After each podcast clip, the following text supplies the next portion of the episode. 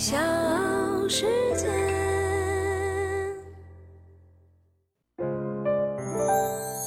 大咖故事，故事舅舅，越说越有。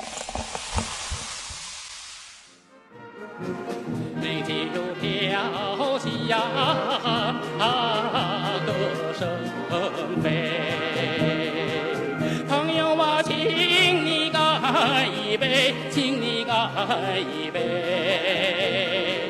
胜利的是。三月十三号，著名男高音歌唱家李光羲去世，享年九十三岁。一九七六年的十月，四人帮被粉碎，全国上下一片欢腾，压抑已久的人们纷纷举杯畅饮。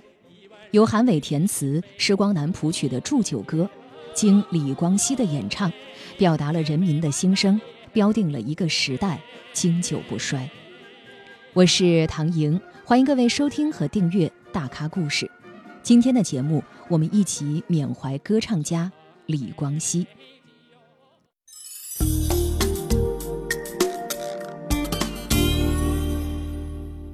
李光羲一九二九年出生于天津，十七岁的时候，他接替早逝的父亲，成为天津开滦矿务局的一名工人，承担起养家糊口的重担。李光羲并没有在专业的音乐院校学习过。但是凭借着对音乐的热爱，几年间他唱遍了天津的每一家剧场，成为人尽皆知的业余歌手。一九五三年，中央歌剧院到天津演出，李光羲第一次接触到歌剧，深受震撼。不久之后，他就去报考了中央歌剧院，被当场录取。一九五五年，我国上演了第一部西洋歌剧《茶花女》。李光羲扮演了男主角阿尔弗雷德，从此走红，并且赢得了歌剧王子的美誉。在几年之后，他又主演了歌剧《货郎与小姐》，继续被观众熟知和喜爱。此后，在一九六四年《东方红》当中，李光羲演唱了《松花江上》。我的家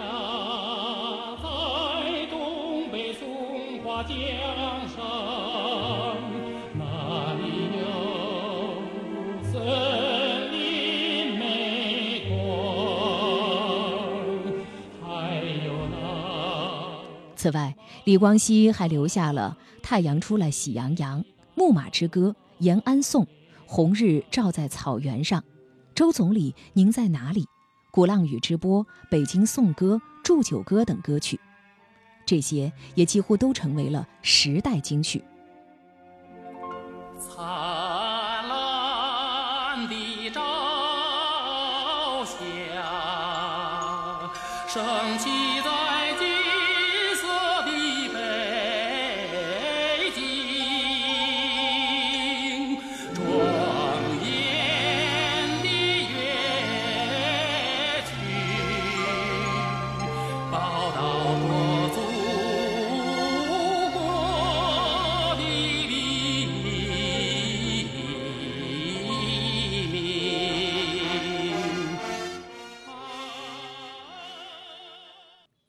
国歌剧界、音乐界的泰斗级艺术家，李光羲见证了新中国的崛起。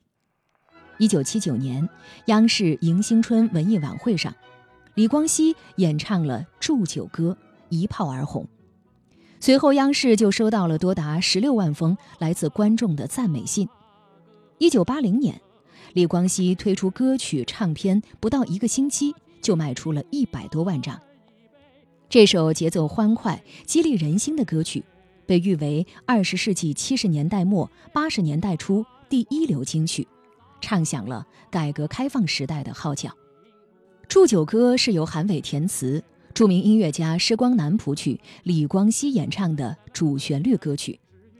一九七六年十月六号，四人帮被粉碎，全国上下一片欢腾，人们纷纷举杯畅饮。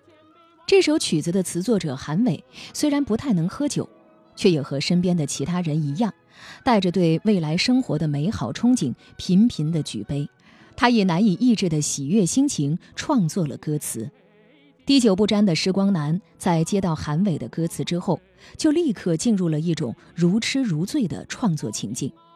他选用热情奔放而又富于舞蹈动感的新疆音调为素材，在短短的几天之内就把曲谱定稿，歌曲写成了。时光南把他交给了自己认识的一位歌手，这个人是和他同在歌剧院上班的同事。李光羲因为好奇看到了这个人手中的歌谱，当即就表示出对祝酒歌的强烈兴趣。后来更是压不住心里的激动。写了一封信给时光南，请作曲家根据他的音域编写乐队配器。但是祝酒歌在最初的审查当中，因为种种原因没有通过。后来有一天，歌剧院接到在欢迎国宾的宴会上演唱的任务，李光羲说服了乐队，在宴会上演唱了祝酒歌，大受欢迎。随后他又在中央电视台的晚会中演唱了这首歌。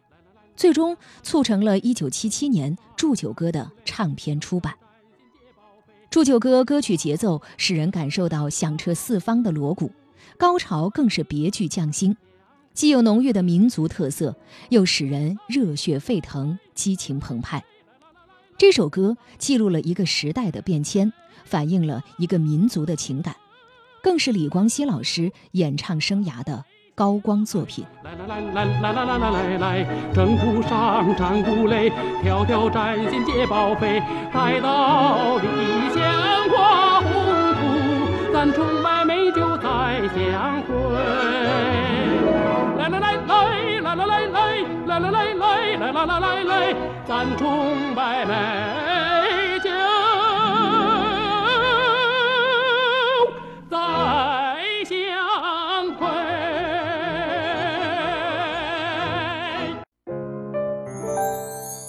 大咖故事，故事舅舅，越说越有。这里是大咖故事，我是唐莹，欢迎各位继续收听和订阅。今天的节目，我们一起缅怀著名的歌唱家李光羲。晚年的李光羲依然活跃在舞台上，在去世前最后一次见到李光羲出现在公众场合，是在二零二一年四月。国家大剧院，在国家大剧院庆祝建党百年文艺经典中的党史系列首场主题活动上，李光羲分享了自己的艺术生涯。在李光羲看来，文艺作品始终与国家的命运紧密相连。李光羲的童年经历过抗日战争的烽火，他回忆说，小时候在天津当了八年的亡国奴。挣扎在敌寇铁蹄下的苦，绝非吃不饱穿不暖能够形容。李光羲至今记得那种深入骨髓的害怕。那家的孩子被日本人拉走当劳工，从来就没有回来过。得了肺病的人缺医少药，也几乎没有能活下来的。对于国家和民族的忧患意识，培养了我们这一代人。多年以来，李光羲演唱的《延安颂》《松花江上》等歌曲广为流传，而这些作品都是植根于深沉厚重的家国情怀。说到《延安颂》，九十二岁的李光羲从座位上起身，走到钢琴前，他向钢琴家张嘉佳点头示意，熟悉的旋律清流而出。三分钟的演唱结束，全场掌声雷动。现在我们听到的是李光羲演唱的作品《延安颂》，莫耶作词，郑律成作曲的《延安颂》，李光羲唱了六十多年。一九五五年三八妇女节，他曾在北京饭店为宋庆龄、何香凝、邓颖超等女性革命家演唱《延安颂》。报上名字刚准备要唱，大家就开始鼓掌。李光羲回忆说，当时正纳闷儿。跟着观众抬头一看，原来是周总理来了。工作人员赶紧送来一把椅子，于是周总理就坐在离我三米左右的位置，听我唱完了这首《延安颂》。李光羲说：“能在舞台上六十八年，我很荣幸。除了观众们的认可和喜爱，周总理长达十九年的提携也支持着他，至今坚守在演出一线。”在二零一九年的时候，李光羲曾经撰文回顾自己的艺术人生，在文中他就特别回忆了一九七六年，他接到著名的作曲家、音乐家施光南先生寄来的一封信，打开一看，是为科研的诗歌《周总理你在哪里》谱的曲。曲子感情深沉，无疑是一首佳作。但当时，李光羲老师拿起谱子试唱了几句，对周总理的思念之情便涌上心头，泪水模糊了他的眼睛，演唱也没有办法继续。如此反复了好几次，怎么都不行。后来是他的妻子对他说：“你这样怎么行？你要学习郭兰英，她能够以歌当哭，那才是真正的艺术家。而你是以哭当歌，这让观众怎么欣赏艺术？是啊，要是不把这首歌唱好，又怎么能算一个合格的文艺工作者呢？”经过刻苦的训练，李光羲老师有针对性地调整了自己的演唱状态，终于可以准确地演绎这首歌曲了。山不回声，他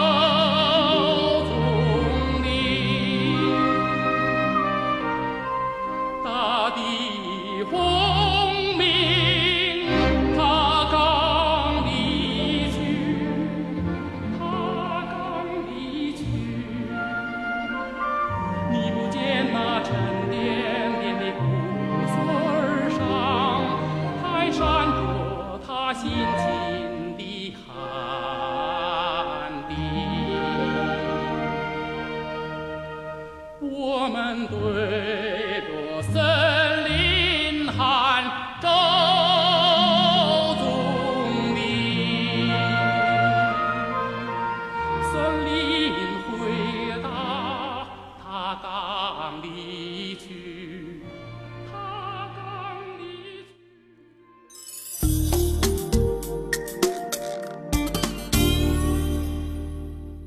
上了年纪的观众对李光羲可以说非常的熟悉。而很多年轻观众认识李光羲，是因为他还在八十多岁高龄的时候，跟另外两位老艺术家共同演唱了流行歌曲《不想长大》。我不想，我不想，不想长大，长大后只追求美图画。我不想，我不想，不想长大，我宁愿永远都没有他。我不想，我不想，不想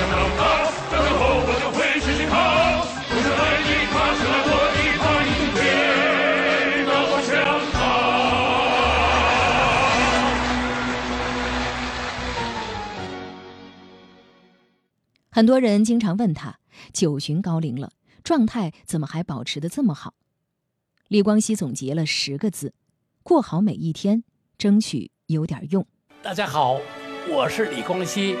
我呢，在舞台上今年是六十八年，我也老了，九十三岁。那么回顾这一生啊，呃，最值得自己还满意的就是我没有虚度。这么多年，在这整个这个社会主义建设过程当中，我是随着一块社会的发展长大的。那么人老了，要尊重自然法则。我呢，呃，十个字儿。就是过好每一天，争取有点用。假如我唱的歌、我说的话，对于社会，特别对于年轻人，有一种启发，我就非常满意了。谢谢大家。